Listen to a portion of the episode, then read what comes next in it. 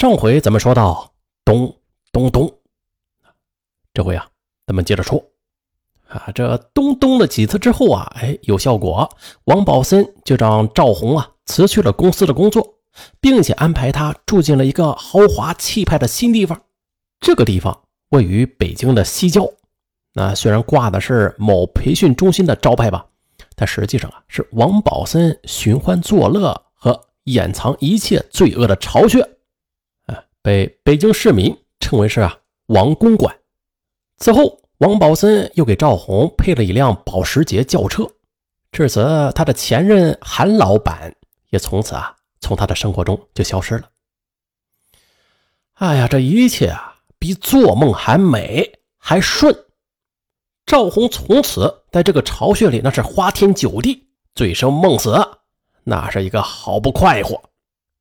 不过呀，他的罪恶淫荡的日子却没有太长久。那是五月四日的下午，赵红跟一个姓贾的中学好友回来之后，一个警卫人员转告的消息让他立刻就瘫软在地。就在今天凌晨，王宝森饮弹自杀了，靠山轰然倒塌。他顷刻间觉得自己的命运啊，就像是一根羽毛。在强劲的正义之风中是飘摇着，摇摇欲坠。啊，怎么办呢？连夜，他便托了一个不知情的朋友，购得了一张机票，仓皇的又逃往了深圳，来到了咱们前边说的深圳市罗湖区友谊大厦四二零地室。啊，我们又回来了，在这室内啊，也是把赵红从他的回忆中啊给拉了出来。对。他现在呀，正在狼狈的逃亡呢。咱们前面就说了，在王宝森饮弹自尽之后，一时间与他有关的诸多犯罪线索变成了死结。不过随后，公安部专案组在侦查王宝森的犯罪事实时，就发现了一个神秘的女子，对突破该案举足轻重。于是，一场缉拿这王宝森的情妇赵红的行动啊，就展开了。五月。二十五日八时，黑龙江省公安厅是果断出击，缉捕了重大嫌疑人贾云姐。经过初步审讯，表明这贾云姐呀是离开深圳以前，确实与赵红同住罗湖友谊大厦四二零地室，狡兔三窟。嗯，为了安全呀，中途又改住在了和平酒店二十六号。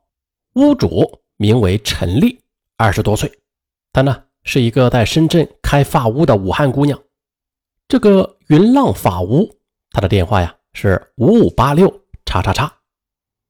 贾云姐还供出，她和赵红是由一名叫海浪的男子护送到深圳的。他们在深圳吃喝住行这一篮子事啊，都是由海浪安排的。陈丽和海浪便成为追捕赵红的关键。当夜一时许。黑龙江传来了消息，啊，据贾交代，这和平酒店二十六号的屋主陈丽，他的具体住址是在友谊大厦二十四层五 A 室，并且贾云姐在离深圳之前，曾经和赵红住在那里。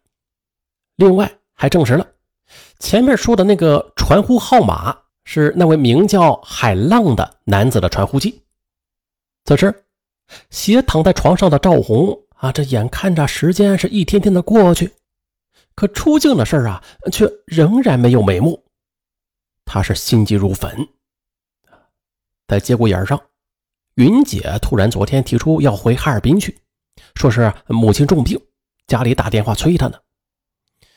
赵红心里明白是怎么回事，但是又不好开口挽留，只能啊打发她走了。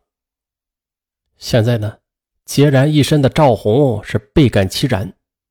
哎呀，早知如今如此落难，那何必当初百般轻贱呢？他在心里是不迭的叫着苦。突然，咚，咚咚，还响起了熟悉的叩门声。哎，是海浪。昨晚呢，他们就睡在一起呢。他没有什么可在乎的。海浪一直眼馋他，还一往情深。否则啊。人家一个堂堂的中校，为何要押上身家性命陪着他呀？还不就是为了他的身体吗？哎，赵红啊，这事情真不好办了，偷渡太危险了。口岸那边啊，公安局是查的特别细、特别严。海浪一进来就诉苦，我想你得避避风头了。你明天不妨先去内地，我给你找个安全的地方。就算他们能够想到你来深圳吧，咱们突然掉头北上，他们根本就找不着。赵红已经没有了主意，啊，只是望着海浪，木然的点着头。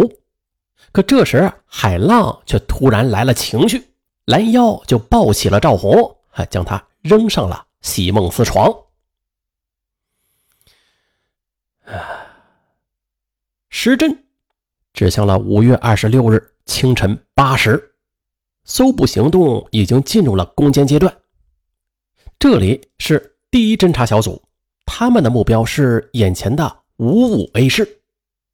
八点二十八分，五五 A 室的门悄然的打开，只见呢，一个四十出头、瘦高的男人探出了头，东张西望，刚要关门离去，楼梯的拐角处啊便冲出来两个年轻人。就像抓小鸡仔似的，就擒住了那个瘦高个擒住之后，不由分说就拖进了屋里。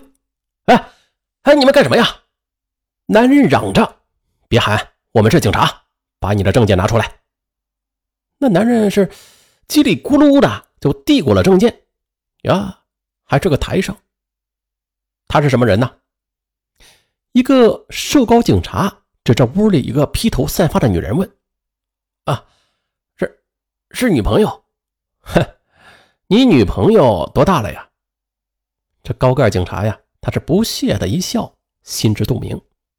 而这时，那个女人则衣衫散乱的奔了过来，袒护着这个台湾男人。喂，你们干什么呀？他就是我的朋友啊！好，朋友，别动，穿好衣服。一个便衣女警便随即的跟了进来。扯住了这个看上去最多二十岁的年轻女人，说：“你叫什么名字？”陈陈丽。那女人一下子蔫了。高个警察拿出一张照片，那讲老实话呀，你认识他吗？陈丽点了点头。人呢？他现在在哪儿？陈丽又摇了摇头。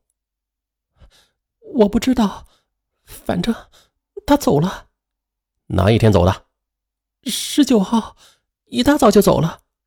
他是一个人吗？不是，和一个穿军服的男子一起走的。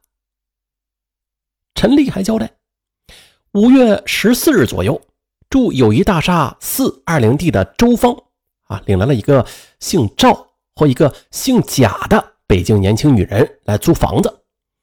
后来吧，姓贾的女人走了，姓赵的女人就和一个军官又住了两天，很快啊也走了。就在第一缉捕小组进入五五 A 室的时候，另外一队的罗队长则带着第二缉捕小组已经守在了友谊大厦四二零 D 的室外。可无巧不成书，这里也发生了一幕黑色喜剧：四二零 D 室室主周芳。因为当晚与他人嫖宿啊，任你怎么叩门、呼叫、打电话啊，就是一个拒不开门。九点三十分，民警强行的进入了四二零地室，当场就抓获了屋主周芳及其嫖客啊，对周芳也是进行了就地突审。周芳，三十岁，原籍河南，本人供认，说是在五月十五日下午。这罗湖区政府的一个司机带来了一个名叫海浪的男人，找他租房。司机名叫李少伟，与他是同乡。他呀，便与同住在友谊大厦的陈丽联系。当日下午，李少伟就带着来人去了五五 A 室看了房子。傍晚时分，又来了两个长得很漂亮的女人，听说啊是从北京来的。过了几天之后。听陈丽说啊，那两个女人已经从五五 A 室搬走了。五月二十六日上午十时许，深圳市深南大道上，一辆飞驰的国产豪华型奥迪轿车正向这罗湖区政府方向开去。司机是个年轻男人，这一路上他的呼机是响个不停啊！速回区政府，有急事用车。这司机便是李少伟。车拐进了文锦路，直奔区政府。到达之后，他急忙的把车就停到院里，跑到了行政科长的办公室。敲开门之后，哎，他发现这房里坐着两个陌生人。啊，科长，你货急着用车吗？科长点了点头，却又摇了摇头。啊，那是这两位同志啊，要找你，他们是市公安局的，想了解些情况，你呢要实话实说。科长顺手带门就走了。李少伟有些紧张。这时，国字脸型、眉目俊朗的大个儿主动介绍：“你好啊，我姓胡，是市局刑侦处的二队队长。啊，我们来找你啊，是想让你帮个忙，帮我们找一个叫海浪的军人。欲知后事如何，咱们下回再说。”